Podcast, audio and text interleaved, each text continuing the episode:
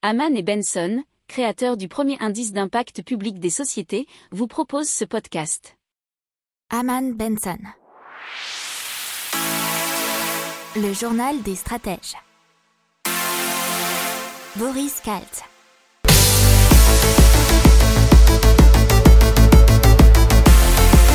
Bonjour à tous et bienvenue dans le journal des stratèges pour une revue de l'actualité éco, tech et impact du jour.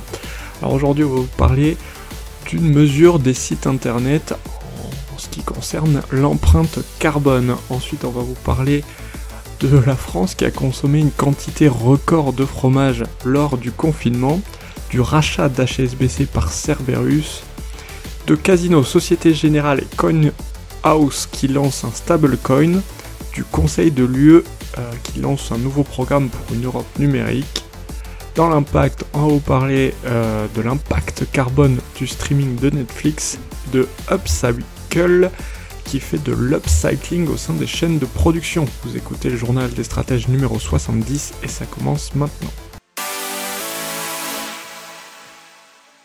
C'est donc USwitch et euh, Website Carbon Calculator qui s'occupent bien entendu de mesurer l'empreinte carbone de n'importe quel site. Alors, euh, ils ont fait deux classements de 25 sites, alors les meilleurs et les pires. Le réseau social euh, américain Reddit écope du site le plus pollué avec une émission de 13,05 grammes de CO2 pour une seule visite. Et euh, sur 69 visites, ça équivaudrait à une empreinte carbone similaire à celle de 5 km parcourus en voiture. en ce qui concerne ce podium euh, des médiocres, il y a aussi Pinterest et Nintendo avec 12,43 et 11,43 grammes de CO2 par visite. Les sites euh, les plus propres sont Wikipédia 0,04 grammes, LinkedIn 0,23 grammes et H&M 0,29 grammes. Un peu plus léger, on va parler de l'impact des confinements sur les achats des Français, surtout sur les achats de fromage et la consommation de fromage, et c'est France Agri Cantar qui donne le chiffre, puisque les ventes de fromage à raclette ont été en hausse de 12,2%, euh, le comté 8,2%, l'emmental 7,8% et le fromage de chèvre 7,2%.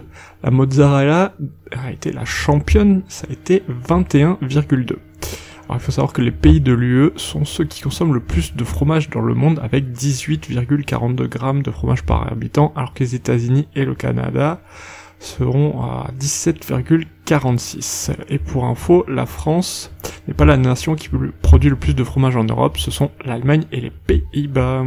C'est donc le fonds Cerberus qui devrait racheter la banque de détail HSBC France, alors qu'il y avait d'autres repreneurs, Anacap et un autre qui n'a pas été dévoilé, mais c'est Cerberus euh, qui a la primauté, et puisque c'est normalement ces discussions sont devenues quasiment exclusives, et on dit même que la probabilité pour que cette opération puisse se faire apparaît maintenant très élevée. Si elles aboutissent, nous aurons le résultat des négociations rapidement dans les prochaines semaines, nous dit un représentant syndical. Donc euh, si vous avez l'habitude de nous écouter ou de travailler avec Eman Benson, vous savez ce que signifie le rachat d'une banque par Cerberus. Et on parle de crypto-monnaie, monnaie digitale Co avec Casino Société Générale et CoinHouse qui lancent ce qu'on appelle euh, un stablecoin qui s'appelle LUF, L-U-G-H, et qui est donc une monnaie virtuelle euh, pour les échanges, qui sera donc bien sûr adossée à l'euro, puisque c'est un stablecoin. Euh, et la Société Générale se chargera de détenir le compte bancaire au volume d'encours soutenant le volume de l'UF acheté par les investisseurs. Euh, PwC se chargera du contrôle du fonctionnement et il faudra se rendre sur CoinHouse pour euh, bien sûr acheter cette monnaie. Alors, euh, il y a une vision à long terme pour le groupe Casino, puisque créer un moyen de paiement basé sur la technologie décentralisée et sécurisé de la blockchain afin de rendre dans un second temps les mécanismes de fidélité et autres solutions de cashback interopérables entre les membres du consortium de Casino bien entendu, comme Franprix, Monoprix, Leader Price ou encore Cdiscount. Voilà ce que nous disait le patron de la société.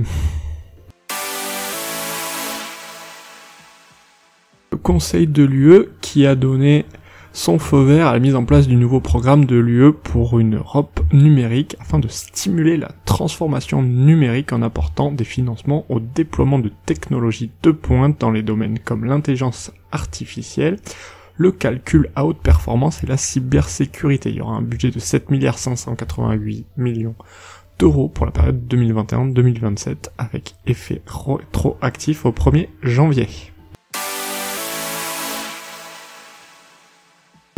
Au streaming de Netflix et à sa mesure de son impact par D'Impact, un projet développé par des chercheurs de l'université de Bristol pour révéler l'impact carbone des médias et plateformes de streaming, qui est apparemment très difficile à mesurer puisqu'il faut prendre en compte pas mal de paramètres comme les clients et l'entreprise, les serveurs utilisés, la géographie, le nombre d'utilisateurs et les périodes.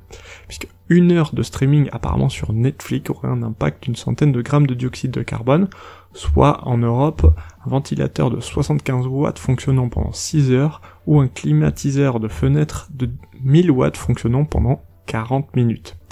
Alors une heure de streaming de Netflix c'est aussi l'équivalent théorique de 400 mètres fait en voiture, ce qui est moins énergivore bien entendu qu'un déplacement et une projection dans une salle de cinéma.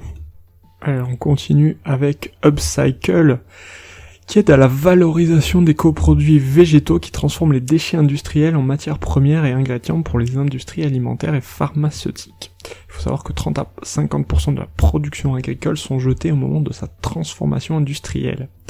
Et donc en transformant ce qu'une industrie jette, ils peuvent en faire une matière première idéale pour une autre, et ils veulent appliquer cette approche à une multitude de gisements de déchets. Euh, parmi leurs clients, ils ont déjà Schweppes, Orangina, L'Oréal ou encore Yves Rocher et Givaudan. En 2020, euh, Upcycle a permis d'économiser l'équivalent de 1000 tonnes de fruits et légumes et a pour objectif d'atteindre l'équivalent de 10 000 tonnes en 2021. Voilà, c'est tout pour aujourd'hui. Je vous souhaite une excellente journée. Je vous dis à demain pour de nouvelles informations. Ciao. Pour approfondir ces sujets, abonnez-vous à la newsletter de Haman et Benson et écoutez nos autres podcasts que vous retrouverez dans les notes de l'émission ou sur notre site internet.